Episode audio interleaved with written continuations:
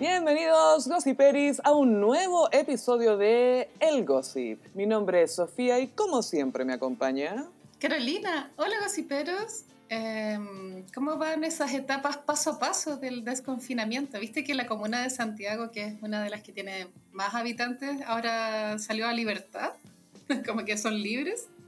Killing me softly, Gaya. Esto es todo el rato killing me softly. Sí, Gaya, mira, yo el domingo estaba prendida una tele con las noticias del Mega y eh, era domingo, entonces estaba el alcalde y estaban todos entrevistando cómo se estaban preparando para abrir eh, el mercado central.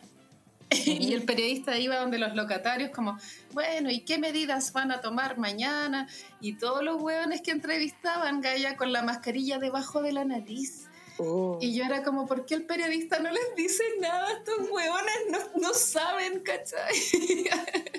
es que sabes que heavy que a pesar de que llevamos ya cinco meses con todo esto, más o menos, un poquito más, todavía no hay como una cultura en general de cómo es vivir en pandemia. Ponte tú a mí me llama mucho la atención que ya hacen este plan paso a paso, pero no veo gráficas en las calles, no veo señalética nueva, no veo que haya una campaña en televisión, no veo que hayan avisos en internet recordando cosas, no veo que haya una cultura de pandemia todavía. Es cierto. Eh, yo he visto solo un letrero y fue en, La Reina. Y era como una publicidad de esas como carteles como computacionales.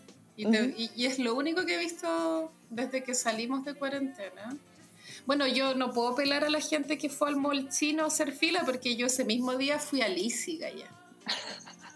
Fui, fui, maestreando? Fui de esas personas que van a comprar cosas no de primera necesidad. Igual, ¿sabes que el Easy él es el de la reina el que fui? Y debo decir que a excepción de una señora boomer, todo el mundo estaba respetando la distancia y la mascarilla que está... Y, nos hacían entrar en grupitos de 10. Como que 10 salían, 10 entrábamos. Que sí que, pucha, si así se mantuviera siempre no me parece tan grave, pero, pero tú en el mall chino pasó que la gente se agolpó por las ofertas. Y yo lo entiendo, de repente hay gente que vive en Santiago Centro y llevaban cinco meses encerrados allá. Yo sé que estuvo mal, pero también, ¿quién es una para juzgar? ¿sabes? Y sabéis que piensa que hay mucha gente que va al mall chino a comprar mercadería que después vende. Mm. Entonces, para mucha gente, esto es parte de sus ingresos también y estaban claramente, obviamente, hay mucha gente que está muy urgida de pagar cuentas. Sí, sí. Y, y, el mall chino, claro, igual eh, los precios son económicos. Yo me acuerdo que iba a comprarme calzones, porque había una tienda de calzones en el mall chino que tenía réplicas de los calzones marca Flores. Pero mucho más barato, que Pero eran los, flower. los mismos, así. Igual a mí me encantaba ir al mall chino a comprar mierda, weón, así, puras weas que no necesitaba. Es que es entretenido. Sí, soñaba mall chino. Es que a mí me llamaba la atención que las autoridades como que retaban a la gente por salir básicamente, pero recién nos habían dejado salir y era, mm. pero ustedes ¿cómo, por eso digo que es importante que exista una cultura de pandemia en, en los medios y, y, que venga del gobierno también, ¿cachai? El alcalde Alessandri dijo que mm, la estupidez humana había sido más grande. Eso ah, dijo. Ah, bueno, pero esa es la historia de la humanidad también, po. Y la, historia del mismo, si él también es el estúpido al no prever la situación, pues, ya. Es un ícono de su propia opinión. Ese viejo, ¿sabes que lo encuentro tan feo? Como que parece una momia. Como que está chupado, así chupado y flaco. Ay, mi papá me da risa porque me acuerdo cuando veíamos las noticias y salía como un político o un viejo famoso conocido así en pantalla en las noticias y decía, las mujeres no tienen estómago porque en el fondo tenían que aguantarse a estos seres horripilantes. Sí, bueno, yo me acuerdo de un, capítulo de Betty la Fea en que la Patricia Fernández está seduciendo a Nicolás Mora, pero por interés de plata, y Mario Calderón se da cuenta y le hace un comentario a Armando como, y dice, el morbo de las mujeres no tiene límite. Como lo mismo, sí. El mismo concepto, creo. Igual es verdad. Sí, súper cierto. la, que esté libre de pecado, que tiene la primera piedra. Sí, pero es que ¿sabéis qué? Es que las mujeres buscamos otra cosa en los hombres. Y yo creo que por eso los, qué sé yo, los, los shows de ir a ver a hombres en pelota, como vedetos, para las mujeres es más como una performance, ¿cachai? como para las amigas, pero no es como que realmente te calentáis, porque para que te guste un gallo buscáis otras cualidades que igual tienen que ver más como con, con alguien que te pueda proteger o qué sé yo, ¿cachai? No, no es solo lo físico. Alguien que te haga sentir segura, como nos dijeron las Spice Girls. Dime que vas a estar ahí. Eso es todo lo que queremos. sí, es todo lo que queremos. Oye, pasemos a hablar de la gran tragedia chilena de los Calderón Argandoña. ¿Qué onda este escándalo? Yo creo que es de los grandes, grandes, grandes escándalos. Desde, no sé, desde la Cecilia Boloco en Miami, paparaciada. ¿Cierto? Desde ahí que no teníamos... Bueno, y el anterior, anterior había sido el matrimonio de la Quienita con Zamorano. Bueno, ha tenido mucho... Eh, es como una teleserie lo que ha pasado con Hernancito, porque eh, primero estuvo prófugo, seis días, igual escaleta, ¿no? Prófugo en, realidad escondido en la casa de la Argandoña. Pero la Argandoña no ha, no ha admitido que estaba en su casa. De hecho, hoy día Amaro Gómez Pablos le preguntó cómo fue el ingreso de Hernancito a la clínica y Raquel respondió, ah, no sé yo, yo solo me enteré cuando ya estaba en la clínica. Me enteré por la prensa. Igual mentira, ¿no? Mentira, lo tenía escondido la mamá. No sé si en su casa, pero ella estaba ahí a cargo de que estuviera escondido. Igual es heavy porque en los últimos años eh, Hernancito había hablado súper mal de la Raquel. Había dicho que era una vieja rota, vieja que lo único que le importaba era la plata, vieja payasa, que su vida era un show pobre. Y decía estas cosas súper hirientes. Igual es cuático como una mamá perdona. Y que tiene los brazos abiertos, ¿cachai? Yo no sé cuál es el límite, dije como no soy mamá, no entiendo cómo ese amor incondicional, ¿cachai? Pero mm. muchas mamás lo tienen, obvio. Sí, y aparte que es que es que una persona salga de ti, o sea. Sí, sí, debe ser brigio. Y aparte que ella igual tiene que sentir culpa porque como él creció, el nano creció con el papá y no con ella. Tal vez ella, mm. tal vez siente que no le dio todo lo que le pudo dar, ¿cachai? No solo eso, porque bueno, a ver, Amaro Gómez Pablos logró la entrevista del siglo al hablar con Raquel Argandoña de todo esto. Raquel de blusa blanca, por supuesto. Sí, pues muy compungida. Amaro, este es un nuevo momento icónico en la carrera de Amaro, que igual ha tenido, pero esto igual es parte de su carrera, o sea, igual en varios años más, igual nos vamos a acordar de esta entrevista, ¿cachai? Sí, yo encuentro que está a la altura de bienes de primera necesidad. Me encanta esa weá, como tan icónico del terremoto, weá. De lo que son las prioridades en la vida. Y siempre son las pantallas planas las que causan controversia. Pero si la otra vez, pues está la. ¿Quién era la. La ministra. La, Saldívar era el apellido, la mina, ¿no? Sí, la ministra. Sí, ojalá que no pase como en Perú, pues que no se estaban comprando plasma. Y es como, loca, cállate. Y ahorita la, la wea boomer decir plasma. Más encima. pero sí, las pantallas planas. Ya, entonces Amaro Gómez Pablo fue al departamento de Raquel a entrevistarla Em, en Twitter la estaban criticando por dar la entrevista, pero yo creo que esa entrevista había que darla. Sí, sí, había que darla sí, Y aparte que ella, a ver, ella entendamos que ella trabaja en el 13. Ella tiene contrato, esto igual iba a estar en la pauta del 13 con ella o sin ella. Ah, no, es que igual se filtró que eh, Tonka intervino en el chat de WhatsApp para saber cómo, cómo qué sentía Raquel con respecto a tocar el tema o no. Y. Raquel respondió como, bueno, yo sé que los otros canales están full marcando rating con el tema, que sí que si quieren lo abordan. Como igual había dado un permiso, pero ahí como mm. que todo el equipo decidió esperar el... Es que yo no sé de, derecho, pero lo que pasó ayer, la formalización se llama, esa weá. en la audiencia en que, claro, le, dieron esta prisión preventiva en el hotel, que ya vamos a llegar a eso. Claro. Y, y la entrevista, claro, salió hoy día, que es el día siguiente de, de la audiencia. Eh, pero igual había que darle entrevista porque allá, o sea, no se puede quedar callada si la buena igual ha, todo, ha mostrado su vida toda la vida, ¿no? Es que eso es, esta es como, siento que es una gran tragedia del folclore eh, chileno. Esto es mucho folclore. Mucho folclore, o sea, y Gaya es literal folclore porque desde el arma que se utilizó, el corvo, que es un cuchillo que aparece mucho en el folclore chileno. Y como le dicen, rajar el paño. Bueno, eso era así, le dicen los flightes a cuchillar, ¿no? Le rajaron el paño. Le rajaron el paño, sí, pues. No, pero además es la argandoña, que es una mina que nunca en realidad siento que ha escondido que es arribista. No, no. Em, no lo. Pero al mismo tiempo es una arribista que necesita rotear constantemente y que ha pasado roteando toda su carrera. El roteo como estilo de vida, básicamente. Sí, o sea, la, casi que la argandoña inventó la palabra roto. no, mentira, pero, pero claro. Ella, ella, le dio otro uso. ella ha hecho carrera de rotear.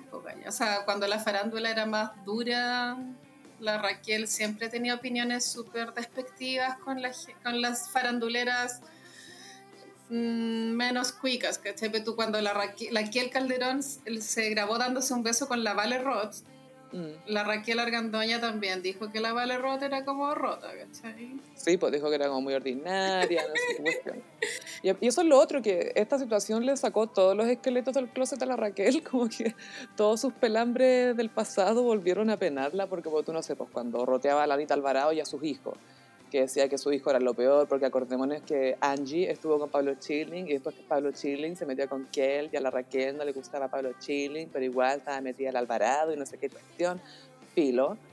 Entonces le salió eso, entonces hoy día en Twitter veía a alguien que subió una foto del hijo de Anita Alvarado. Era como, loco, estuvo fue a la universidad, está perfecto, tiene su negocio y todo lo que lo roteaste y ahora tu hijo está en prisión preventiva y este otro es un profesional. Oh. o también cuando pasó lo del hijo de Luli, pues Gaya. Ese también fue escandaloso. Claro, pero tampoco no, no escandalizó tanto porque, no sé, supongo que la argandoña a la gente le cae más mal. Entonces, como que igual queréis verla caer. Y aparte de eso, es que la Luli nunca como pretendido o renegado de lo que es o pretendido hacer algo que no es, ¿cachai? Pero la argandoña como que insiste en que es cuica y pituca y la cuestión, entonces le pasa esto y se le cae la, caja de, la, casa de naipes, pues allá. El castillo de naipes. El castillo. Como dijo Mañalich. Eh, algo iba a decir de la Anita Alvarado, ya filo, se me fue la onda. Estoy muy cansada, weona. Elisi, todavía estoy agotada de arriba, Elisi. Cansada de no tener internet, weona, mal. como que Dios me está castigando brígido porque eh, eh, estalló este escándalo, que es como el mejor escándalo que hemos tenido en una década. Mm. De Chile sí, lejos. Y yo sin internet, weona. A pura tele, old school. Y ni siquiera la tele me funciona bien, ya me funciona bien a media. Pero bueno, igual hoy día vi la entrevista que sí que puedo comentar todo, todo, todo. Igual encuentro que en toda esta situación la verdadera survivor eres tú. Sí, Gaya. Estoy sobreviviendo a la falta de informarme todo, todos los cagüines. Pero la, audiencia no la vi, ¿cachai? Y me, tuve que enterar así como por lo que comentaban en Twitter, pero tampoco podía bajar los videos. Es que Gaia fue, yo, la verdad es que no pude ver todos los videos lamentablemente, pero sí, seguí algunos de los pormenores. Uno de los más notables fue que este tipo, el, el abogado Nana Calderón estaba compartiendo su pantalla. Sí, sí, caché con el resto de la gente y se veían todos sus WhatsApp y todos le decían, deja de compartir pantalla, deja de compartir pantalla. Y uno le dice, perro, perro, se te ven los mensajes. ¿Qué? Yo pensé que decir perro era como un hueve, una broma, pero hay gente que dice perro de verdad. Es que no, lo más chistoso de esos mensajes es que arriba dice, no, el argumento del fiscal es inadmisible y la cuestión le hace como todo un mansplaining de ley y después, oye perro, esconde los mensajes, perro. Ay, está todo lleno de chascarros. Eh, obviamente que esta situación ha hecho de, nuestro sistema judicial un circo. Y yo estoy de acuerdo, pero, pero eh, claro, como ahora las audiencias son por telellamada, se prestan mucho también para, para los errores de este tipo. Sí, no, no, y no solo eso, porque el tipo ¿Cómo, ¿Cómo, no cacha que está compartiendo su WhatsApp, cachai? Como porque estaba, tenía el WhatsApp web abierto en la pantalla y ocupaba como la mitad de la pantalla. Sí, es que por lo que entendí, él compartió su pantalla para mostrar una prueba y mm. después se le olvidó quitarlo. Y por eso... Y ahí quedó. Sí, pues ahí quedó. la mea, bueno, la mea como cagada, ¿cachai? pero, lo, pero los verdaderos WhatsApp que remecieron todo fueron los WhatsApp de la polola de Nano. Oye, sí, yo quedé negra entre ella y Hernán Calderón y una amiga de ella la que le iba contando todo lo que estaba pasando en esa casa. Gaia, ¿qué onda? Claro, como que el viejo, según lo que esta galla le contaba a su amiga, el Hernán Grande eh, se la joteaba en el departamento, así como, ay, ¿qué onda tu short? Como, ay, tiene una mancha, deja tocarlo, y como que le tocaba el poto. no, y le decía cosas asquerosas, le decía, que bien hechita que estás. Quiero que seas mía. Ah, no. me da risa porque él es como Checopete, pero de verdad. Se parece caleta al Checopete igual. Yo creo que Checopete en realidad está basado en, en Calderón. Esa, es mi, sospecha de ahora. Eh, bueno, la, Raquel hoy día en la entrevista dijo que los, los, cuatro, o sea, Hernán, Hernán, Raquel, Raquel, los cuatro deberían ir a la clínica psiquiátrica. Como que dijo que los cuatro estaban piteados. Y eso incluye a Hernán Grande, que seguramente también tiene como estas conductas inapropiadas. Sí, obvio que sí. A ver, a, a, Hernancito, ¿sabes qué? Le quiero decir Nano o Junior, porque decirle Hernancito es infantilizarlo y el buen ya tiene 23. Digámosle Junior. Junior. Ya, Junior. A Junior le dieron prisión preventiva en una eh, clínica psiquiátrica en La Reina, pero nos soplaron por ahí que esta clínica en realidad es como un lugar donde tratan adicciones, pero para gente con mucha plata, cuicos muy cuicos, que es básicamente un hotel esta cuestión. Cuesta 200 lucas al día, tiene CDF, tiene todo. Es básicamente como para, que los cuicos estén cómodos y diciendo, hoy sí hice algo por mis adicciones, pero en realidad no trabajáis realmente porque estáis demasiado cómodo. Sí, claro. Em, igual, mira, yo sé que es el, lugar ideal para estar encerrado, pero el encierro siempre es encierro. O sea, eso lo, mm. lo, aprendimos con la cuarentena. yo desde que viví esa cuarentena de cinco meses, que ahora le tengo respeto al arresto domiciliario, weón. No, y bueno, pero él va a estar con gendarmes ahí, va, va a, eh, va a tener vigilancia. Y también full nana, porque allá no, no, no va a hacer la cama, no va a limpiar el baño, nada. Ni cagando, pues. Porque los lugares, en las clínicas donde de verdad tratan tus adicciones, tú tenés que hacer tu cama, tú tenés que limpiar tu pieza, tenés que hacerte cargo de tu vida, pues, ¿cachai? Y en estos lugares vaya a estar cómodo. Sí, se me hace que es como la, la rehabilitación que hizo Julián Casablancas cuando era súper joven, tenía como 18 creo, cuando el papá lo mandó a rehabilitarse de copete. Y me, imagino que el, escenario es tal cual. Lindsay Lohan se diseñó estos centros, seguramente. Y bueno, igual, pues si yo soy una interna en ese centro y me quiero rehabilitar de mis drogas, bla, bla, bla, igual me daría lata tener a un gallo con dos gendarmes, onda full periodistas en la salida, como igual incómodo, ¿no? Es que aparte que te sentís súper vulnerable porque sentís por qué hay este gallo, claro que tú al final te terminás enterando de quién es, y de que es una figura pública y que anda hablando weas todo el rato y es como va a empezar a hablar de mí después, como sí. Igual, puedo estar loca tranquila. Es cierto que antes de esto eh, Junior era conocido, pero después de esto Junior conoció la fama máxima. Como la Junior se hizo leyenda tocando fondo. ¿Tú conocís la fama máxima? Tú no conocís la fama máxima.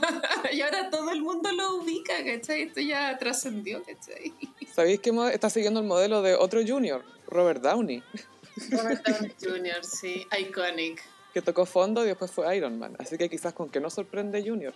Sí, siempre los hombres tienen la oportunidad de reinventarse. Y mm, bueno, igual quisiera hacer un mini repaso de, episodios de violencia que se han sabido en la familia Argandoña. Porque tú, cuando la Argandoña le pegó un balazo a Eliseo Salazar, iconic. Igual esa como igual te habla como de que la Raquel es cuática, ¿o no?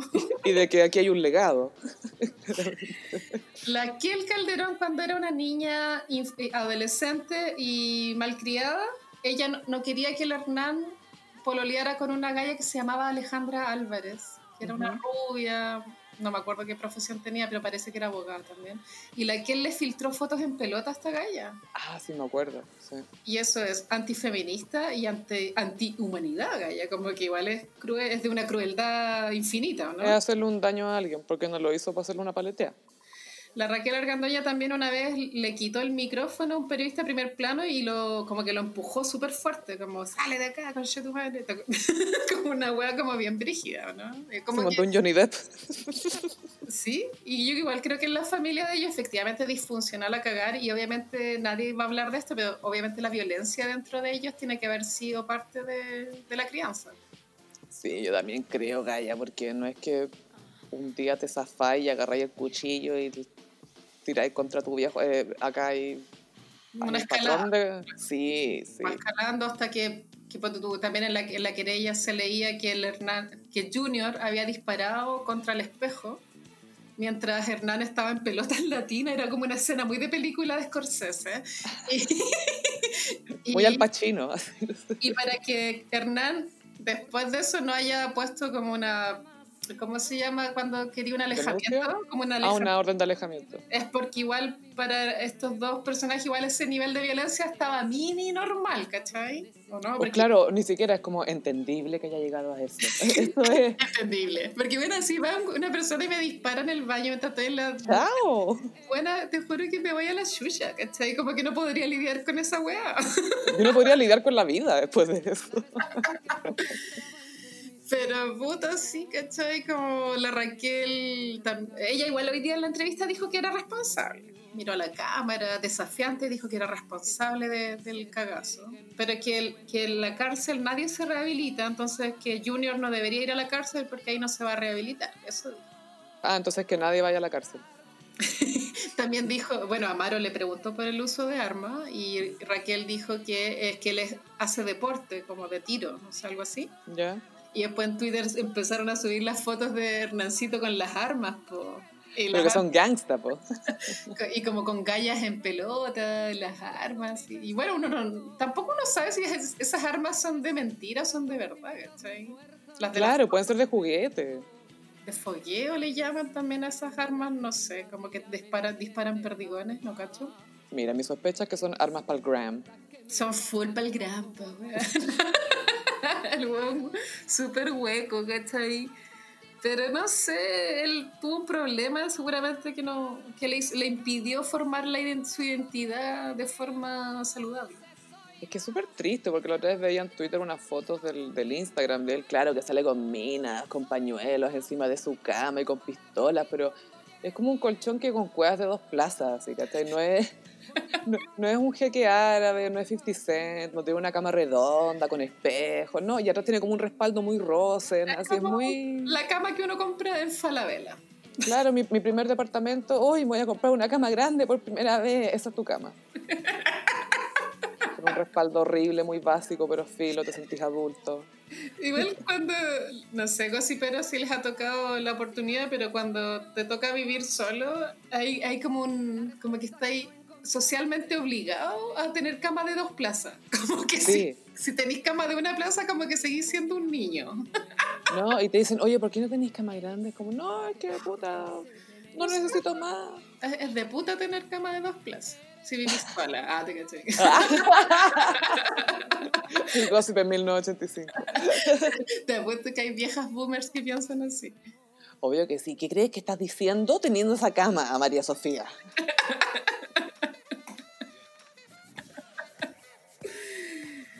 Ah, pero bueno, sí, este escándalo está acuático, ya todo el mundo habla de él, todo el mundo tiene una opinión.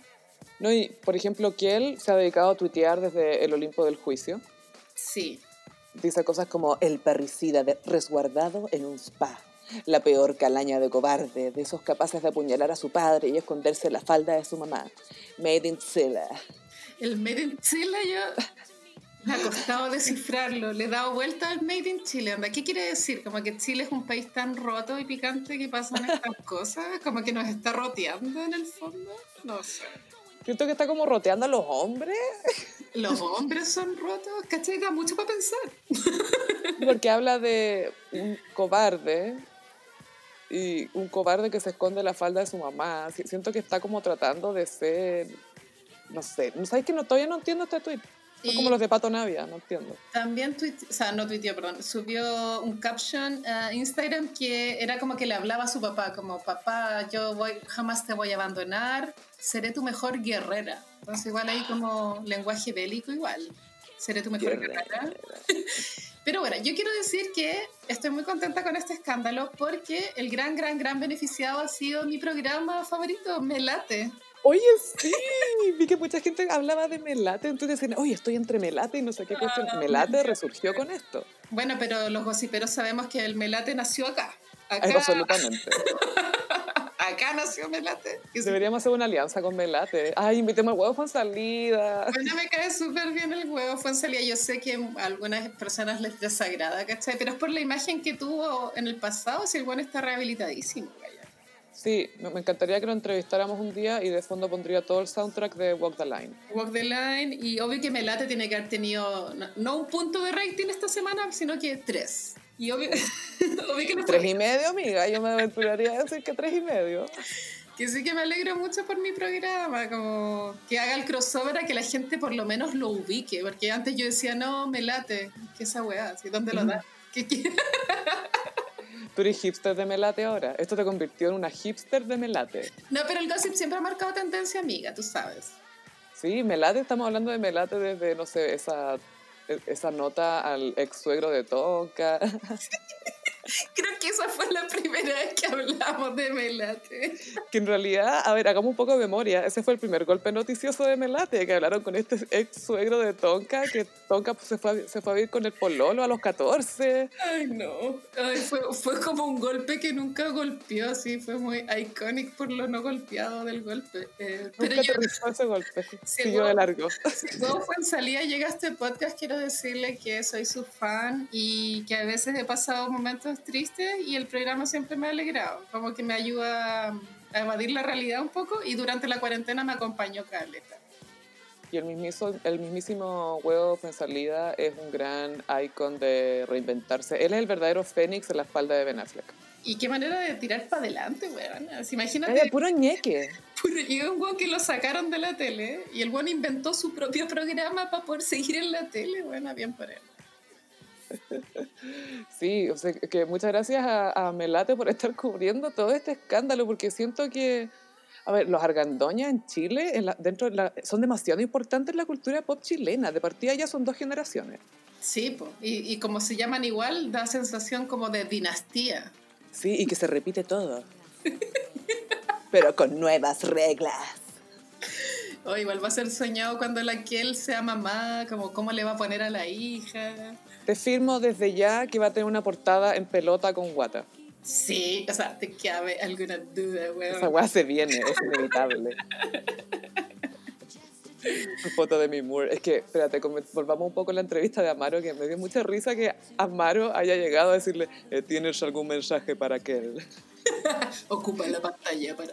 ¿Puedes hablarle a la cámara y darle un mensaje a aquel? Amaro Gómez Pablo pidiéndole a la haciéndose como el Don Francisco un poco, un poco el Pollo Fuentes venga conmigo reuniendo familias. ¿Quieres ocupar? ¿Qué le dirías en la cámara? A ver, dile, dile. Pero es que Amaro yo lo encuentro súper buen comunicador. Es versátil, man, es versátil. Y, manipulador también. Eh, a mí una vez me mostraron un video que prometí nunca compartirlo, que sí que no te lo mandé, amiga, pero era un video donde Amaro Gómez Pablo se grababa a sí mismo y trataba de convencer al primer eh, en Chile con COVID, ¿te acordáis ese weón que llegó a Chile a Talca? Le mandó un video como para entrevistarlo. Y él miraba a la cámara y decía, no es que yo te quiera entrevistar por sensacionalismo, sino es para educar a la gente, todos para quitar el estigma, la enfermedad. Y era como, oh, como que igual podía caer en su trampa. Igual esta persona no cayó en su trampa, pero era súper fácil caer en la trampa. No, y aparte Camaro puede decir eso y te hace dudar porque, no sé, pues yo me acuerdo para el, el, estallido social que él compartía cómo en Australia se repartían los impuestos por un tema de transparencia, porque quería educar, ¿cachai? Sí. Entonces igual va un poco con su rol de, no sé, yo soy un periodista serio que busca informar y educar. Este gallo siempre ha renegado de las farándulas encontrando que el periodismo espectáculo vale caca. A mí me carga esa parada en la vida. Y el agua le reventó en la cara porque después el guan era lo pillaron corriendo a la señora. A la Maya Forge, Con una venezolana en Zapallar. Pero vaya, sí parece que tenía varias minas, era terrible de pichura loca, de banana, de banana, golden ¿cómo banana. Te, ¿Cómo te lleváis tu amante a Zapallar si obvio que te pueden sacar fotos? No, si este bueno, tonto. Y nadie va a ser más copuchento que los cuicos, te lo aseguro. Pero bueno, Amaro hizo esta entrevista en el living de Raquel y había, había mira, yo detecté que habían tres cámaras, iguales harto. Una que eh, a la cara de Raquel con zoom, ¿cachai? Primerísimo primer plano, otra a la, a la, cara de Amaro, y había una tercera cámara que, te, como que te mostraba el living. como contrapicado, como para arriba, ¿cachai? y ahí como que podíamos ver el arte de, de Raquel, como la, la, decoración. Igual los que la vimos en YouTube ya habíamos visto ese living, ¿cachai? Pero tal vez mucha gente se estaba desayunando con esta decoración. es, es, muy como de teleserie noventera el living de Liliana Ross. Claro, y como el, arriba del sillón había un cuadro súper grande, abstracto, de colores como amarillo. No sé. Para mí eso no es que lo encuentre feo, sino que encuentro que es para gente que no tiene gusto. Como, mm. esta weá funciona, se supone. Se ve moderna. Lo, voy a colgar. Claro, se ve moderno, lo voy a colgar. Porque se ve moderno.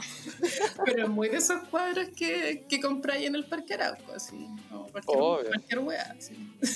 Entre los pósters de Elvis. Ah, mira, este se ve moderno. Y Raquel estaba de blusa blanca, muy loco. Y llorando, Gaya llorando. ¿Sabes que a mí como que, como que el ruido era de estar llorando, como sorbetear moco? Mm. Pero nunca su cara se mojaba. Es que era como un llanto televisivo, yo creo. Yo igual creo, porque no, no había humedad. O será la edad que ya como que te falta tanta agua. ¿Está seca? Que está seca por dentro, bueno, no sé. Y además las lágrimas son saladas, es como demasiada sal, amiga, demasiada. Demasiada, ya no hay colágeno, no sé. Espérate, paréntesis, ¿te acuerdas que una vez Jordi le tiró el manso shade a Raquel Argandoña como, ay, para de comer tanta sal, no sé qué cuestión, te estáis chupando, mujer? Hace mucho tiempo, como para un festival, le dijo, ay, para de comer tanta sal que te estás chupando, mujer. Ay, Jordi culiao, sale con cada wea. Y bueno, no hemos hablado de que Jordi está haciendo carrera de sacar gente del closet. Onda Luis Miguel y después el Chino Río, ¿verdad? Sí, es complicada esa cuestión, usarlo como arma en contra de alguien y justificarlo como, ah, pero él es mala persona. Sí, es muy así la parásita. Ah, el Chino Río otra vez Team Miami. es como ya.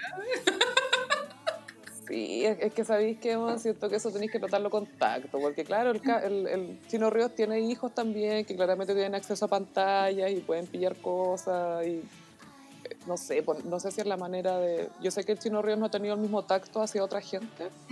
Pero no hay que... Pero hay que, hay que apuntar para arriba. hay que para arriba. Hay que nivelar para abajo, claro, y no podéis pagar con la misma moneda, porque eso es la base de todos los problemas de la sociedad. Siento que Jordi se casó y se convirtió en ese gay que juzga a los otros gays. Sí, obvio, obvio que ahora reniega así de pronto de, de todos los ex que tuvo. Mira, yo fui gogo dancer y bien puto, pero ahora estoy casado. Y yo me comí al Luis Miguel, pero ahora estoy casado. Ay, no me hagáis hablar de eso. Sí, me comí Luis Miguel, pero estoy casado con un ingeniero comercial. 30 años menor que yo. Me encanta. Ah, la Jordi. Igual me, me, gusta Jordi, me gusta su figura. Como... Encuentro muy icónico que le haya roto el corazón a Villota, Bueno, Villota, claro, en su rant que ya comentamos, que yo creo, yo creo que yo fui la única persona que vio ese rant, porque no había nadie más en Twitter comentándolo. Pero es cachado que es como nuestro único escándalo gay. Estoy tratando de pensar en otro escándalo como gay, entre famosos gay, no, no sé. Eh, pero entre famosos gay o gays eh, por sí solos haciendo cagada. Mm, no, como entre que los, la, los dos involucrados sean gay o lesbianas. Y terminen y que... Claro.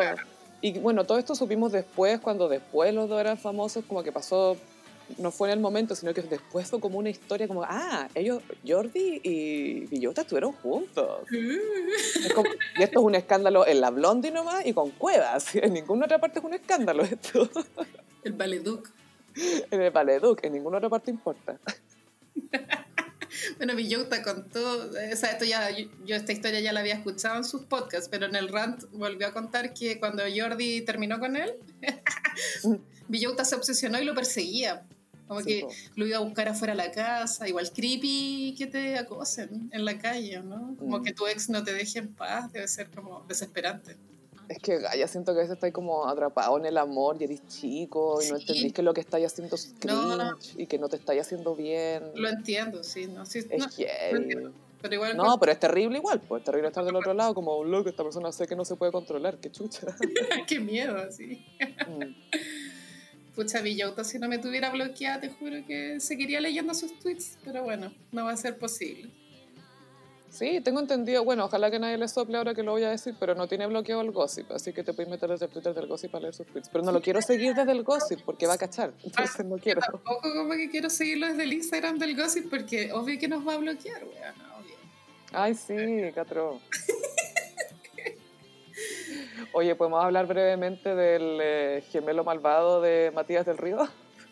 Sí, el ministro de Educación, Raúl Figueroa, que es como Matías del Río malvado. Yo pensaba que si Matías del Río tenía un gemelo malvado, él era el gemelo malvado, pero no, resulta que es este viejo. Eso te iba a decir, que claro, ¿cuál es el realmente malvado? Yo una vez leí un tuit hace mil años que se me quedó tan grabado que era que Matías del Río parecía un espermatozoide del Gonzalo Valenzuela, una cosa pero con anteojos. Era como una espermatozoide de Gonzalo Valenzuela con anteojos. Y sé que igual tiene razón. Como que igual es como un espermatozoide. 100% porque su nariz lo hace como aerodinámico, su nariz. es como muy flaco. Yo nunca lo he visto en la calle, pero me tinca que es flaco y alto, así. Un tallarín. Sí, siento que, a ver, de todas sus colegas, es como si todos fueran espermatozoides, él sería el más eficaz, así, el más eficiente. bueno, Martín del Río es conocido por creerse inteligente y ser un básico, básico, así, elemental. Es un zorrón que lee. ¿Sabes que la cantidad de hombres que hay famosos así, como que se creen inteligentes y no? Fue tu Christian Barken, weón, Matías del Río, weón. Pero estáis cerrando mucho porque podría ser. Imagínate la cantidad de hombres que se creen inteligentes, punto. Podríamos llegar ahí. Y que te dicen, no pensís tanto. Odio cuando los hombres dicen eso. Bueno, a mí me enchucha. Y es como, a ver, no estoy pensando tanto, solo estoy pensando, punto. Y paréntesis, alguien tiene que pensar aquí entre los dos. Y claramente no vaya a ser tú. Ay, sí, bueno, qué frustrante los hombres. Pero bueno, en, los famosos hay muchos hombres así. Bueno, pero vamos a hablar en esta ocasión del ministro de Educación. Raúl Figueroa, que es otro de esos hombres que se cree muy inteligente. Y es como que ya se hizo viral que el loco es más duro que la chucha. Así como que lo, lo único que quiere es que los niños vuelvan a clases sí o sí o sí. Ya está, why you so obsessed with me? Esos son los colegios hablándole al ministro Raúl Figueroa. Why you so obsessed with y ya se desesperó el viejo y dijo que casi que los profesores eran unos flojos que no querían volver. Ya eso ya es como que está dando malotazos de ahogados, ¿o no? Qué atroz, ¿por qué son tan así como, como papás de los 50 los políticos de derecha? Como ya, están todos, todos unos flojos. Ya, pues, se acabó la cuestión, toque de queda para todos Disciplina. Se, prohibieron las bolsas plásticas y punto. Eh, ya, y, se acabó la cuestión. Y aprendieron todo. Y es como, pero weón, no me estáis enseñando nada. Te apuesto lo que queráis, weona, que si, si le buscamos en Wikipedia a este gallo, debe ser súper joven y representa como 80 años. Te apuesto. A ver, vamos a ver, te lo voy a buscar al tiro, Raúl Figueroa. Me tinca full como 41, así. Tiene 45. Amiga, te morís, tiene el mismo cumpleaños que yo, es Aries Cúspide de Pisces. Uh. Uh, coincidencia, no lo creo. O sea, es como yo, pero nombre y más tonto. pero terrible. Pero que sé que tiene 45, pero su edad mental es de 70. Por lo menos, sí, sí. Bueno, y también en, en, Twitter estaban como funándole el pasado, no funándole el pasado, pero exhibiendo su pasado. Y había sido como juventud UDI, como que tiene que sí. una carrera histórica de ser un viejo chico. Nació en Dockers. Sí, nació en Dockers. Tenía pañales beige. El otro día estaba viendo fotos de mi pasado.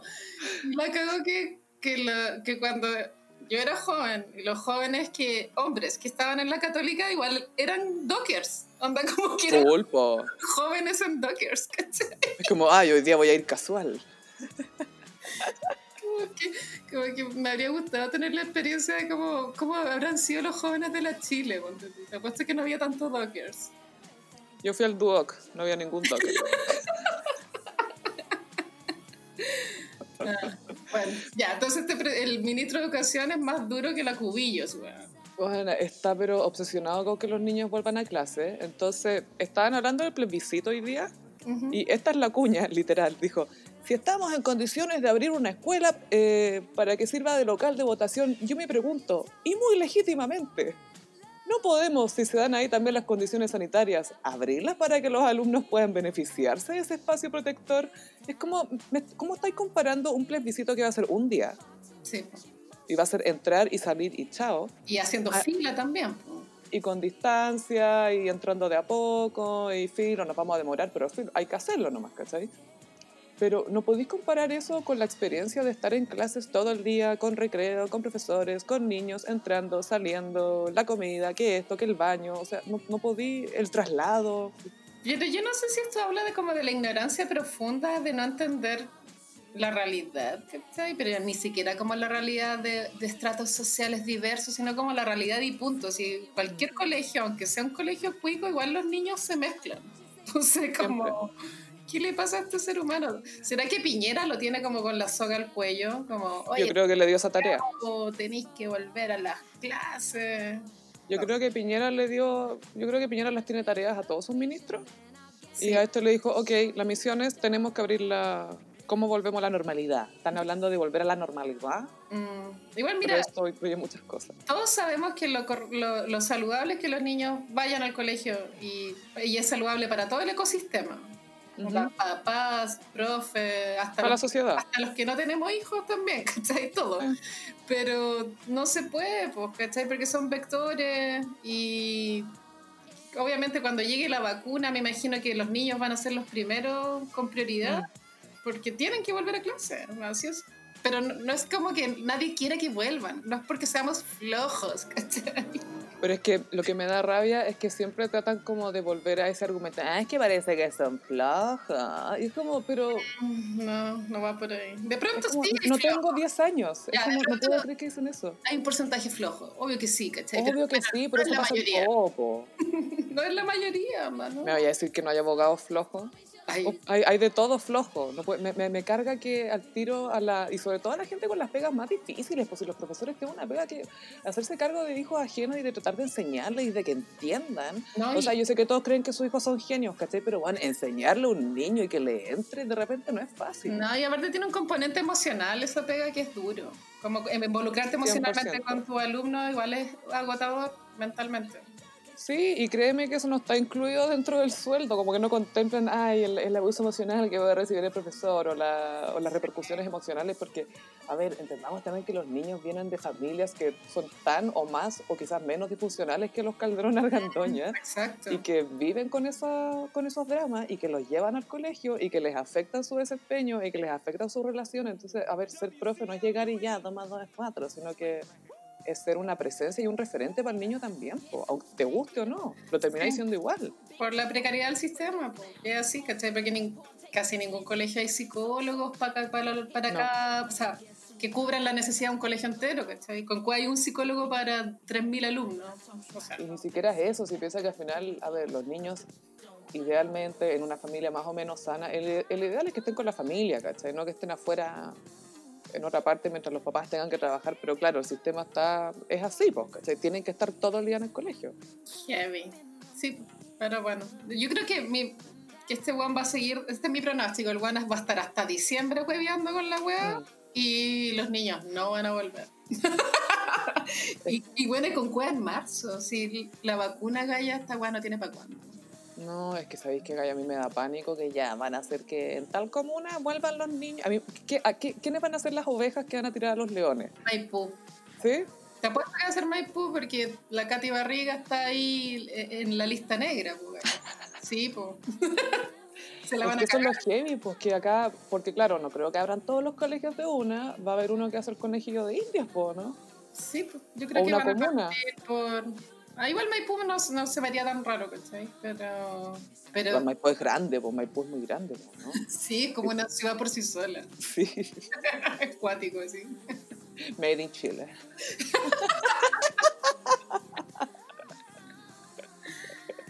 Oye, ¿puedo mencionar brevemente a Mariah? Sí, bueno, falta poquito para la biografía. Ya casi un mes.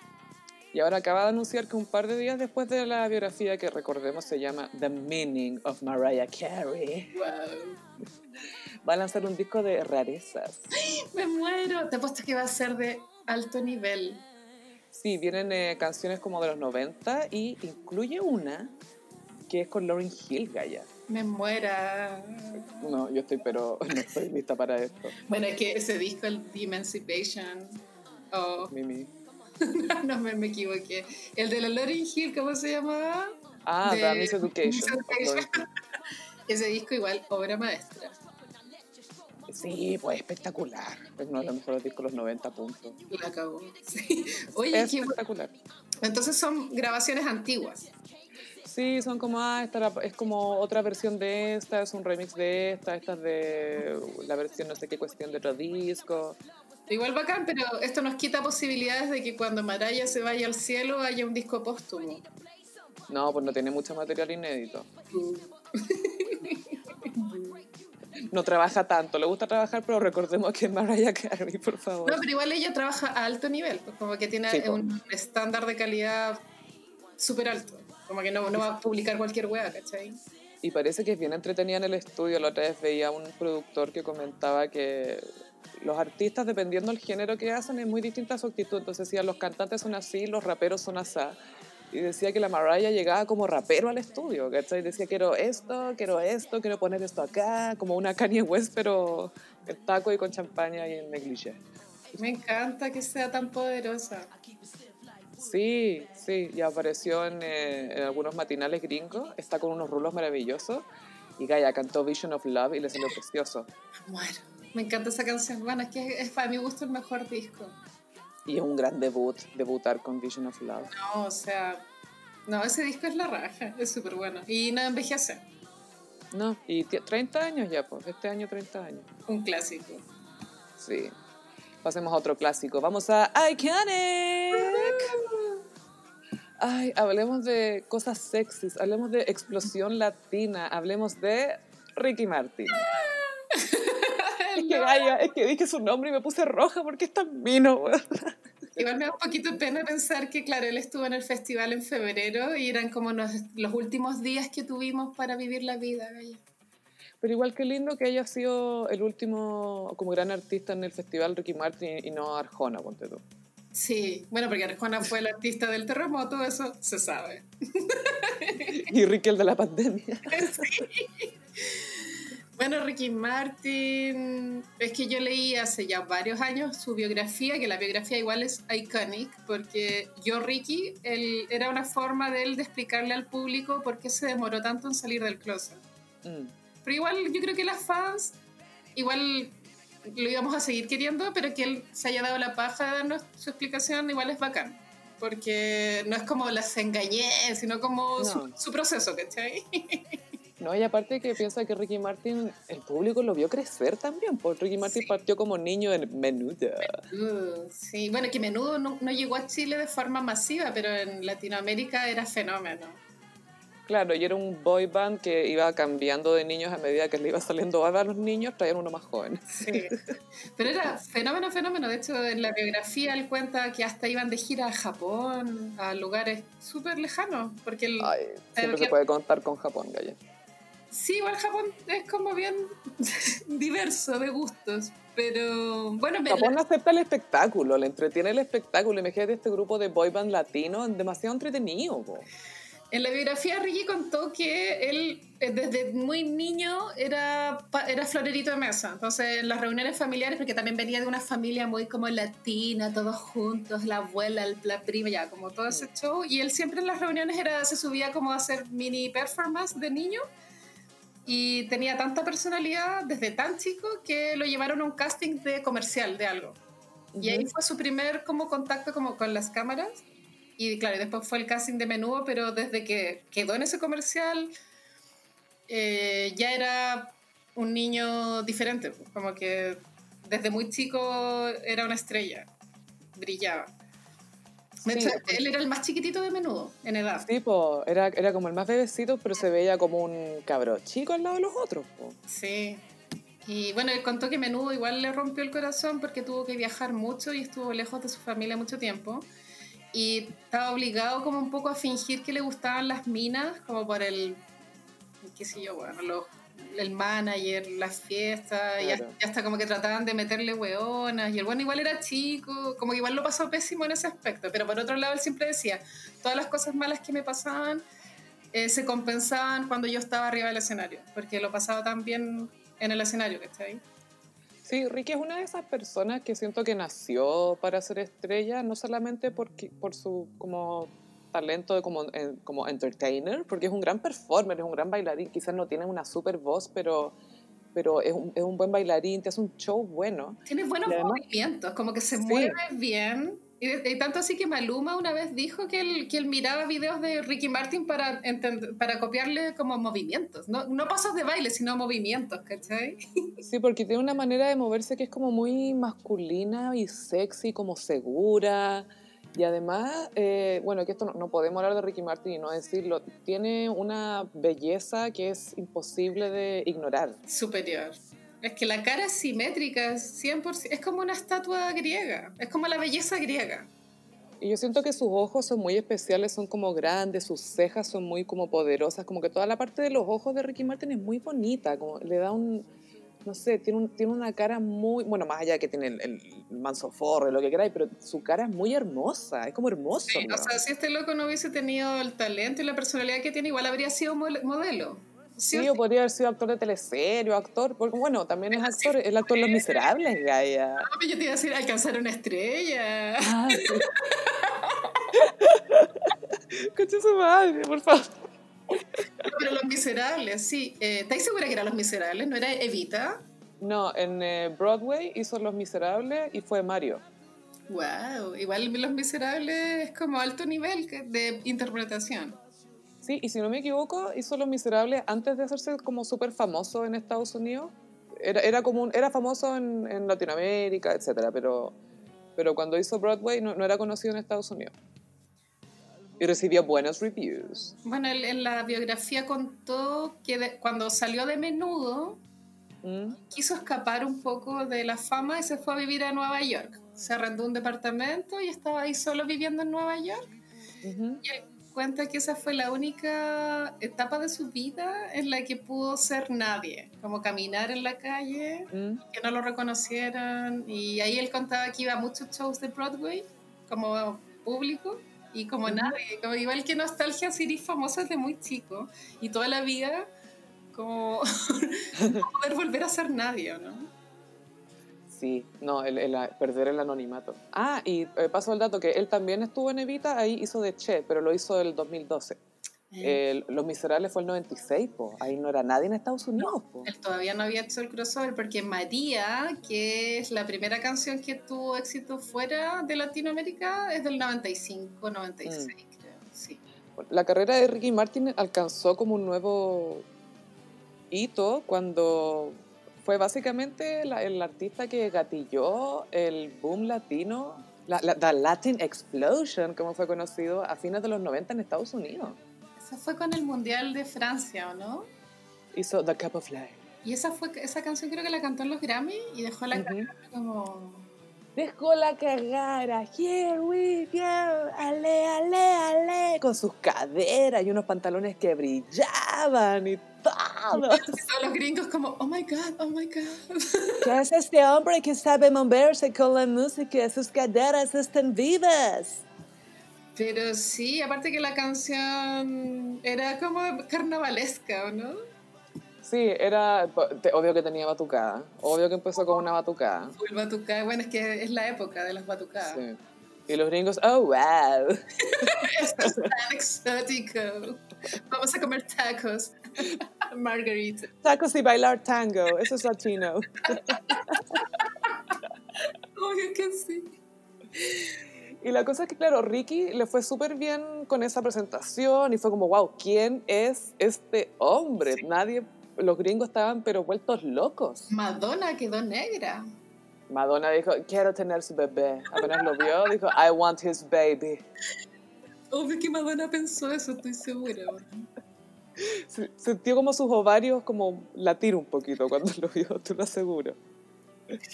Pero, eh, o sea, para los gringos fue un gran show ese show, porque claro, era como todo lo que, la idea de lo que representa ser latino, como la fantasía de ser latino. Mm, del Latin Lover. como el sabor, el movimiento. Claro, todos se ven como Ricky Martin, todos se ven como Salma Hayek, todos los latinos se ven así. Pero abrió puertas, bueno, eh, que ha tenido consecuencias hasta el día de hoy, e, esa apertura de, de la cultura latina pop en Estados Unidos. O sea, mm. imagínate, como que si eso no hubiese pasado, tal vez Maluma nunca hubiese colaborado con Madonna, ¿cachai? No, pues ni cagando. Y aparte que Ricky cuando debutó con su disco en inglés tenía como cuatro hits o cuatro singles que le fue bastante bien. Bueno, partiendo por Vida Loca, que fue una locura. Oye, esa canción es... Mira, no es de mi gusto particular, pero fue mega, mega, mega exitosa. Es muy del guys como que fue buena en ese momento, pero si la escucháis después, como uh ya, esta Sí, aparte que eh, estaba de moda al mismo tiempo que el Mambo Number 5 ¿O no? Sí. Es como la misma época. Creo que Mambo Number 5 fue antes, porque me acuerdo que la bailaba la Paulina Nin. Y eso te dice que fue antes del milenio. Toda la razón. Para mí, Mambo Number 5 siempre va a estar asociado a Paulina Nin de Cardona bailando en La Mañana del 13. Con la perra cosita. Cosita Forever Remembered. Never Forgotten. Cosita fue la primera animadora perruna de un matinal. Siento que Paulina Nin se, se, anticipó incluso a Paris Hilton con el hecho de tener como su mascota. Bueno, Paulina Nin lo hizo primero. Y yo quiero dar un dato a los cosiperos, que hay una crónica de la perrita cosita escrita por Verne Núñez, que es como un periodista... Muy chistoso. radial. El libro está descontinuado, pero si lo pueden conseguir se llama Memorias de un anormal y la como el perfil de la perra cosita, buena, es yo lo encuentro obra maestra, así como nivel David Foster Wallace, como que no es demasiado buena. la cosita infinita. Narra como detalles que te hacen saber, que te, que te indican que el, el, Giancarlo Petacha odiaba a Cosita, como que le pegaba patada en la cocina. Obvio que odiaba a Cosita, imagínate vivir en una casa con algo que se llama Cosita. Y su trágica muerte también. Te me encanta que lo dijiste cagada da risa. ¡Tu trágica muerte! Pero es que es muy trágico, amigo, que lo haya atropellado la misma Paulina, Obvio que sí, muy oroboros. Una tragedia griega, weón. Pero sí, les recomiendo esa crónica, si es que la pueden conseguir, consíganla. Muy buena. Bueno, esa es una vida loca, ¿no? Bueno, Ricky Martin contó que después de su... De, bueno, porque la Copa de la Vía fue posible gracias al éxito que había tenido María, la canción mm. María, porque María también está en español y en inglés. Fue como la primera canción en inglés. Bueno, eso fue eh, un poco presión del manager, o sea, como incentivo del manager, como ya, Ricky, como que eres demasiado mino, lancémonos al crossover. Eres demasiado mina, weón. Obvio que le dijo eso. es que es tan hermoso. Los artistas no triunfan realmente hasta que triunfan en Estados Unidos. Entonces, eh, para él el crossover era una apuesta ambiciosa a cagar y, ganó, porque el crossover fue un éxito ya así, ya al pico. Es que Gaia, veamos, Vida Loca, She Bangs. She Bangs, sí, igual era buena. Eh, Nobody Wants to Be Lonely, con Cristina Aguilera. El videoclip épico, es como un, un croma culiado. Otro croma. El croma que dejó Luis Mido de cómo es posible que a mi lado lo tomó Ricky Martin con Cristina Aguilera para hacer Nobody Wants to Be Lonely. Y le pusieron como unas columnas que obvio que eran de la casa de Cristina. como, de, como de mármol. De mármol bien chula. Obvio que Cristina dijo, no las voy a sacar de mi baño. La llevó para allá. Y Cristina Aguilera tiene un punto en claro, que ella piensa que ella fue ordinaria antes que Cardi B, igual es poco cierto. Como que, o sea, es que a Cristina no le resultaba como a Cardi B, siento yo, porque la ordinariedad de Cristina era como cochina y Marco, era como demasiado, era como... Era cochina pero excesiva a la vez, pero Cardi como que sabe equilibrar más su dantesquerío y, y, y le da como un, no sé, lo hace funcionar, ¿cachai? Así es. Bueno, entonces Ricky se fue de gira mundial, eh, estoy citando todo esto en la biografía. Y sí, tú eres la mejor fuente, adelante. mientras estaba en esa gira del disco en inglés, eh, era tanto el éxito que le propusieron al tiro grabar el segundo disco. Entonces él mientras estaba de gira grababa el segundo disco en inglés, entonces pues tuya un concierto en Bélgica, volver a Miami al estudio. Después, como que fueron tantos viajes en avión que el Juan igual quedó piteado. Como que dijo: Yo no quiero vivir más esta weá en mi vida, estoy mal, extraño Puerto Rico. Y ahí, claro, como que eh, nace la canción de Arjona, asignatura pendiente, iconic, ¿o no? Tengo millas para ir a Plutón. Club de fans de la luna. Una foto con Bush. la letra culiada mala, pero es de las grandes canciones que es su favorita, según su biografía, la que más le gusta. Pero claro, entonces fue mucho estrés, Ricky igual quedó medio loquito, como que se pitió. Entonces después le vino toda esta onda de ir a la India, como al lado. Se fue a encontrar. Y aparte que tenía el tema de ser gay y, no, y que el público no, no lo supiera, que igual era una carga mental heavy para él. Mm. También por el miedo a que alguien lo filtrara sin su consentimiento también. Porque Gaia, aparte que se lo preguntaban en la cara directamente, le decían, ¿Are you gay? La gringa, onda, la Bárbara Walters, la O, pero todo el mundo, ¿Are you gay? ¿Are you gay? ¿Are you gay? Así, directo a la cara. Era, era algo que esto se preguntaba en la tele antes, ¿cachai? Pobre Ricky, lo tenía igual haber pasado mal. Pero, eh, y que le han pedido disculpas después. Después le han pedido disculpas por haberle, haberlo puesto en esa situación. Y bueno, igual, porque las disculpas igual son bienvenidas. Sí, y es importante que se entienda que, oye, no podéis llegar y hacerle esa pregunta a alguien en la tele y exponerlo de esa manera. Sí, todo mal. Bueno, pero igual Ricky tuvo eh, romance con mujeres y con hombres a escondidas sin que se supiera. Entonces igual mm. tenía una vida amorosa, le rompieron el corazón, igual cuenta, y en la biografía cuenta, pero nunca da nombres, entonces igual deja puertas muy abiertas. Pero estuvo muy enamorado de un hombre en secreto. Y claro, ahí dijo Sí, parece que soy 100%. No soy bi, soy 100%. Porque antes igual había estado enamorado de una mujer, por lo que él contó.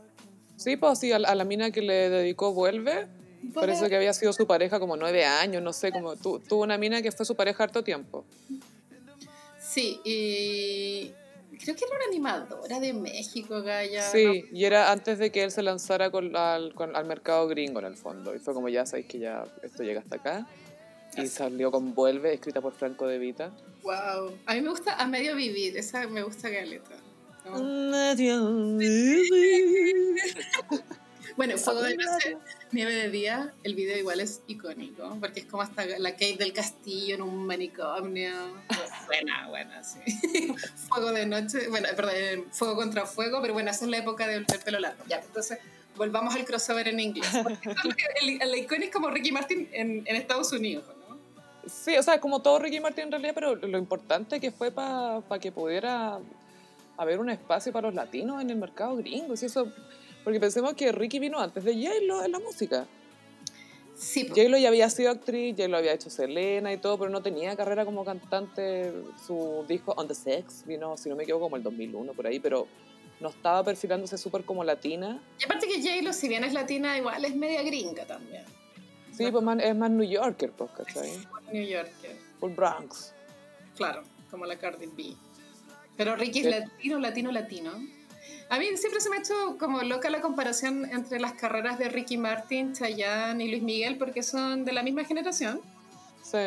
Y mm, los tres, claro, bueno, Luis Miguel es de México, pero claro, de Puerto Rico, pero cada uno súper distinto. Y, cada uno con su camino. Y también lo, lo, lo mal que envejeció Luis Miguel, Gaya.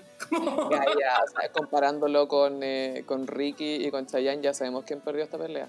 es que la cagó, como que Luis Miguel hinchado, operadísimo, mal. El pelo como de alambre, así. Pelo pésimo. Y, Ricky Martin sigue siendo un hombre muy, muy bonito, a pesar de que ahora cuando hace videoclips ya no tiene primerísimos primeros planos, como que siempre la cámara está un poquito de lejos, pero sigue viéndose muy bien.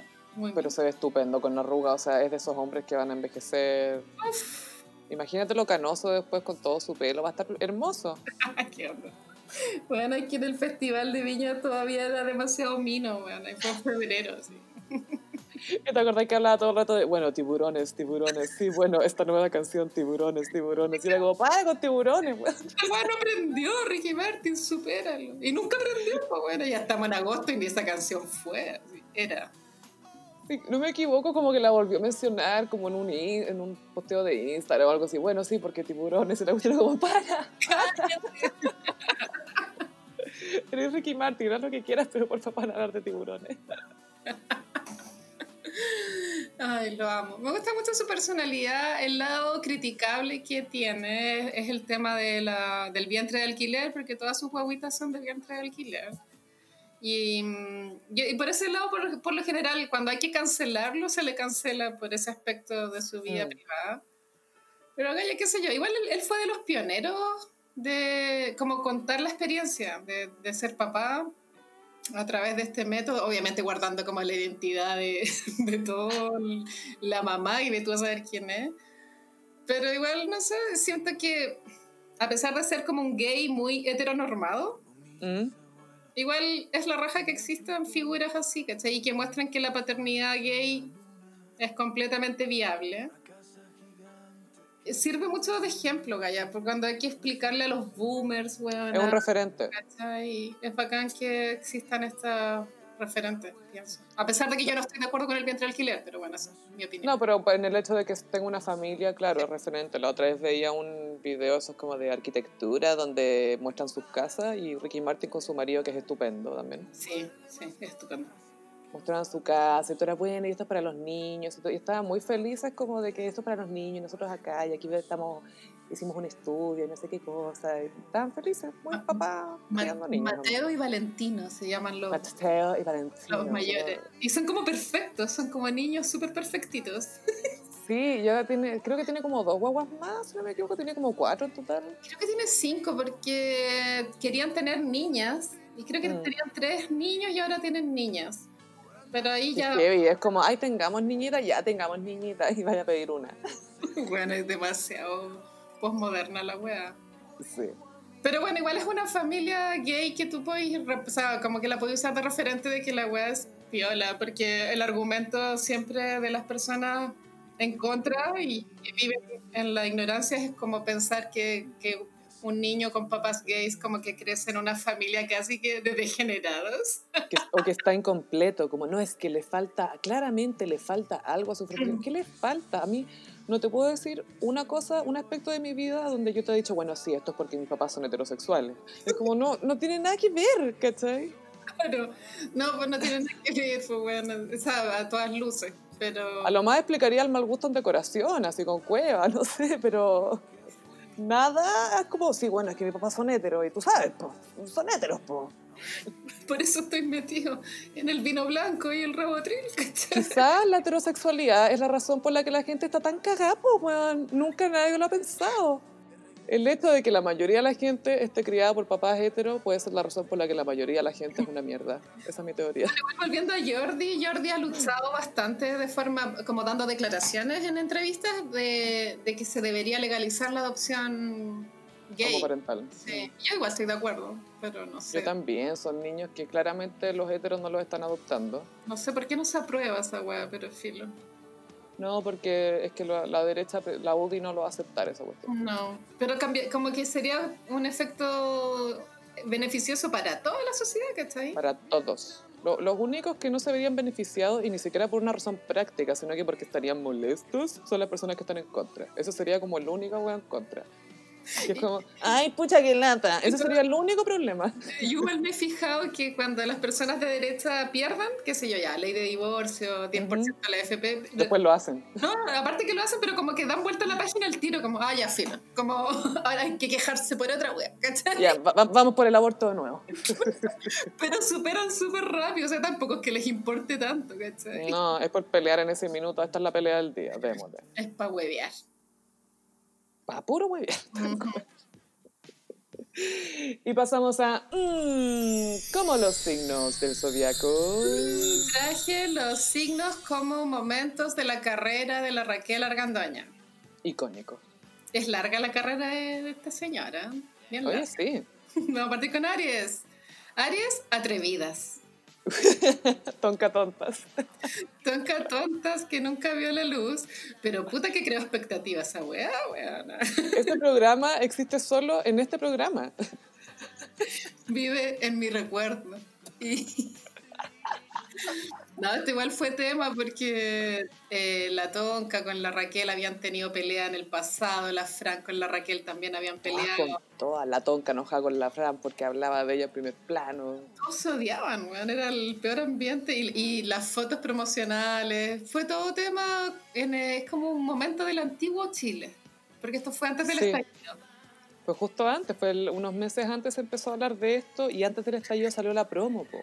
Yo me quedé con la duda de qué tan, qué tan atrevida iban a ser, pero bueno, nunca lo sabremos. Ahora vamos con Tauro. Tauro es la faceta youtuber de la Raquel. Porque es muy de la casa. Eh, bueno, ella eh, partió su canal de YouTube eh, en un mini, pequeño lapso en el que estuvo sin pega en la tele. Mm. Y los videos eran bastante buenos, eran aceptables. como que captaban tu atención, funcionaba la wea. Y Raquel era muy de su de mostrar, como mostrarle tips a la señora. Entonces era como, señora, un picoteo rico se hace así. Zanahorias, baby carrots con, con Quiere ser como la, la goop de la señora Juanita. y después eh, había un video de YouTube, me acuerdo que era eh, técnicas para seducir a un hombre. Era bueno ese, igual me dio, vergüenza porque yo tenía como las como tres técnicas, las, igual las usaba yo, entonces me dio vergüenza. Ay, comparte, ¿qué, técnicas compartes con Raquel, Carolina? Tienes que decir una, dime una. una era que eh, Raquel decía, usted dígale al, al hombre que la va a visitar a su casa, le dice, hoy voy llegando a mi casa, si quieres me pasas a ver. Y como que tú fingís que venís llegando a tu casa, entonces estáis súper arreglada, pero en el fondo nunca saliste, sino que te arreglaste en tu casa nomás, ¿cachai? Siempre estuviste ahí. Siempre estuviste ahí, pero las cosas que veníais llegando y por eso estáis súper arreglada, ¿cachai? O sea, el, mensaje que queréis dar es que hasta espontáneamente me veo así. On the go me veo así. Ay, no.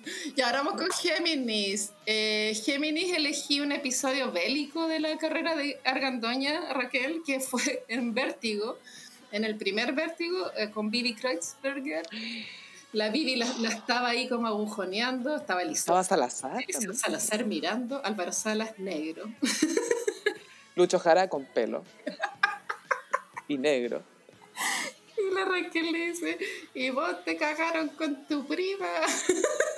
Y bueno, hoy día vi ese video y lo más icónico es que Raquel está full look, ven conmigo baby de Cristina Aguilera, como con mechas rojas en su rubio.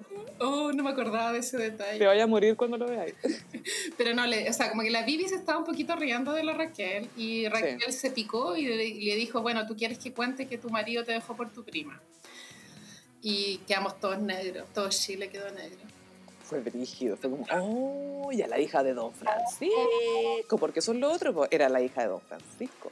Y le importó nada, llegó y la tiró. Pero fue súper vivo era esa wea, pero no sé si está lleno, no sé, si te están tirando mala onda, no sé, como no lo justifico, pero lo entiendo. Y aparte que fue un gran momento televisivo. Sí, sí, Lucho Jara dijo, ah, mi carrera. mi carrera de animador quizá ese momento fue culpable de que vieran a Lucho Jara como un animador viable, porque le tocó mediar ese momento. Cierto, mira. Ahora vamos con Cáncer. En Cáncer elegí todo el romance con el Lolo Peña y la foto, esa foto que tiene con el Lolo Peña en la cama con sábanas de como satín y una iluminación, como que la iluminación es como una lámpara, como esa ampolleta blanca, es como de un mal gusto infinito. Es terrible. Salió como en revista Vea, ponte tú. Bueno, ¿por qué alguien se sacaría esas fotos tan feas? Yo creo que ella estaba loca de amor por el Lolo Peña, sí, loca, loca, loca. Bueno, Lolo Peña fue el hombre que por el que se originó el término Golden Banana aquí en el podcast. Estábamos hablando de Lolo Peña, no de Benjamín Vicuña. Así es. Benjamín Vicuña es un aprendiz de Lolo Peña. Pero igual qué manera de estar pegada con este hueón, no, no mal. Y que me da risa porque a la que él le daba demasiada plancha.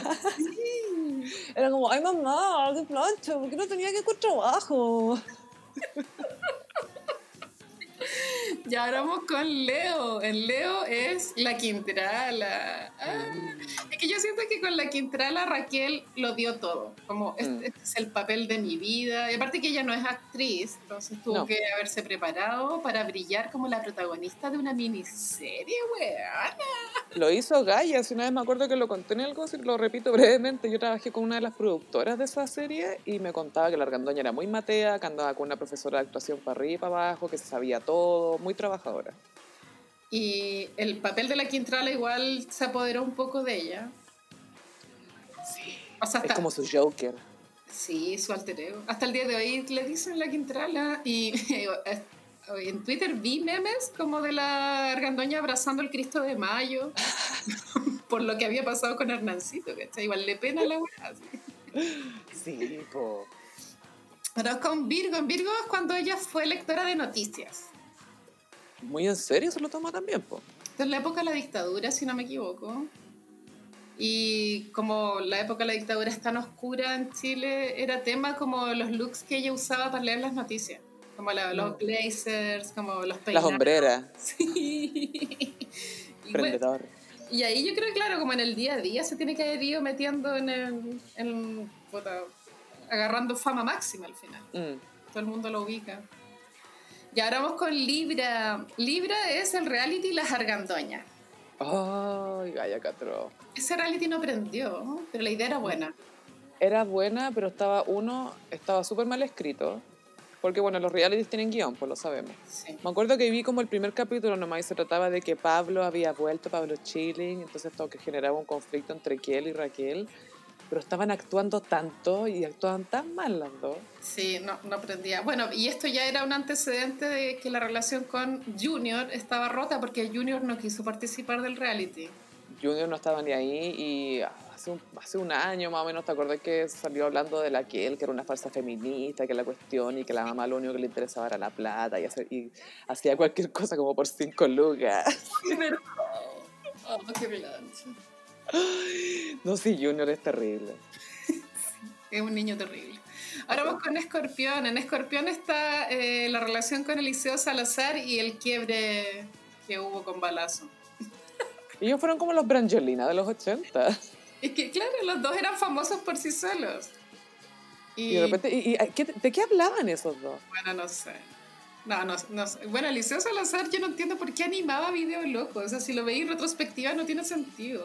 Era como tener un alguien para que los heteros vieran, no, mira, este loco maneja auto, te puesto que le gano, si no me lo tomo le gano.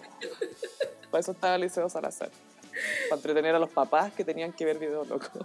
Y sí, pues como, no, igual el matrimonio creo que duró nada, ya estuvieron casados tres días, igual icónica, ya no sé la argandoña, igual es vieja icónica. 100% se ha dedicado a ser icónica. Y fue, y fue la primera Kardashian porque nadie sabe lo que hace realmente. No, igual ha eh, actuado, anima. Sí, ha hecho todo. y también, mira, no, no, no, lo investigué bien, pero también creo que fue Miss Chile o Miss algo en algún momento. Y ahora vamos con Sagitario. Sagitario elegí el momento en que ella le echa la foca a Don Francisco. Que en su momento igual fue acuático, porque Don Francisco era súper poderoso. Pero si nadie lo tocaba, pues si te acuerdas, bueno, en el, en el último podcast hablamos de que intentó arruinar carreras, de que hizo lo posible, era bien controlador el viejo. Brigio. Y ella era modelo de, en la época de Sábado Gigante, cuando Sábado Gigante me imagino que tenía como rating 100 puntos, porque era la dictadura y no había nada más que ver. La dictadura del sábado. Y no, no, he visto el video en YouTube, pero creo que Don Francisco le dijo como que se diera la vuelta para mostrar su cuerpo y la Raquel le paró el carro. Le dijo, no, yo no estoy para tu hueveo, Mario. Mario. Mario, así nomás. y ella Mario. era pendeja en esa época, entonces para ya muy sagitario. Súper. Ahora vamos con Capricornio. En Capricornio es cuando fue alcaldesa de Pelarco. Antes de llevarse los modelos, me imagino. Antes de llevarse eh, como el escritorio de Roble. Igual Argandoña pionera en meterse en política, ¿no? Farándula política. Fue la primera como farandulera, bueno, de, de renombre en meterse y, sacar una alcaldía, pues vaya. Yo lo que he escuchado es que lo, lo hizo bien, como tirando para mal. Como que no fue buena alcaldesa. Pero igual es icónico ese periodo de su carrera de alcaldesa Pelar. A mí nunca se me va a olvidar cuando llegó con Miss Pelarco había el lunes. Por favor, cuenta tu memoria, ese, ese recuerdo que vive en tu memoria de Miss Pelarco. Sí, lo comentaba una vez en el Gossip, que la, la Raquel Argandoña llegó con Miss Pelarco, había el lunes, y Miss Pelarco en la mitad de su cara era una chasquilla y, y, lo, y, la boca abajo. Todo el resto le estaba tapando la cara con la chasquilla porque no era como súper agraciada, ¿cachai? Entonces fue como solución, tapémosle la cara. Y como un brushing y una chasquilla. Fue como Cia un poco. Qué cruel, es muy cruel, Miss Pelarco.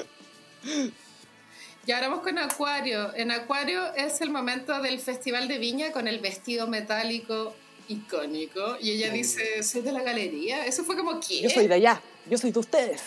Como que nadie vio venir ese comentario. Fue la única vez que la Argandoña no fue a revista y, pagó por eso. y no fue a revista y con el mejor look que ha tenido en su carrera. Lejos. Y todo salió mal. Y ahí dijo, ¿sabéis que debería ser más arribista? Man? Y ahí su carrera cambió para siempre. Yo el vestido lo vi una vez exhibido en el Museo de la Moda. Qué icónico. Era bien bonito. Y la Raquel yo creo que es como de mi porte, o sea, por, por las proporciones es alta. que le vi al vestido. Y ahora vamos para terminar con Pisces. Y en Pisces es cuando la Raquel se, reinventó como líder marxista en el estallido social. Que nadie lo vio venir. Bueno, ¿te acordás? Como ya, estallido social matinales. Y la única que preguntaba las cosas que, que todos queríamos preguntar era, era ella. Eh, alcalde, eh, le tengo que hacer una pregunta. Eh, ¿Usted considera prudente llenar de perdigones los ojos de las personas? y, nadie oh. más hacía esas preguntas. Y Tonka, oh. bueno, yo creo que hay que escuchar las dos versiones, porque aquí los dos puntos de vista son importantes. Y, ¡ah, quiero vacaciones! igual ese, ese periodo entre el 18 de octubre y que se al final de noviembre igual fue acuático. Ahora que lo veo con retrospectiva, siento que sobreviví. Gaia, Survivor, insisto, eres la verdadera Survivor de todas estas situaciones. Bueno, qué manera de estar estresada en ese mini periodo. Pero bueno, ya. Terminó. Ahora tengo otro estrés peor, como pandemia. y mal internet. Y bueno, este fue el horóscopo de esta semana. Que sí, los gossiperos tal vez estaban esperando el de Taylor Swift, pero pronto, pronto, pronto. Oye, sí, los gossiperos han dado súper buenas sugerencias también para otros horóscopos icónicos, así que si tienen sugerencias nos pueden contar en Instagram o en Twitter, sí, etc. Estoy súper abierta a las sugerencias, porque igual ya como que llevamos caleta de horóscopos y faltan ideas. Así que exactamente nos pueden seguir en Instagram, en arroba el gossip, en Twitter, en arroba el guion bajo gossip. A mí me pueden seguir en ambas redes sociales, en arroba choppylove. Y a mí en Instagram como frutillagram. Muchas gracias, gossiperos, y nos escuchamos en el próximo episodio. Bye. Adiós.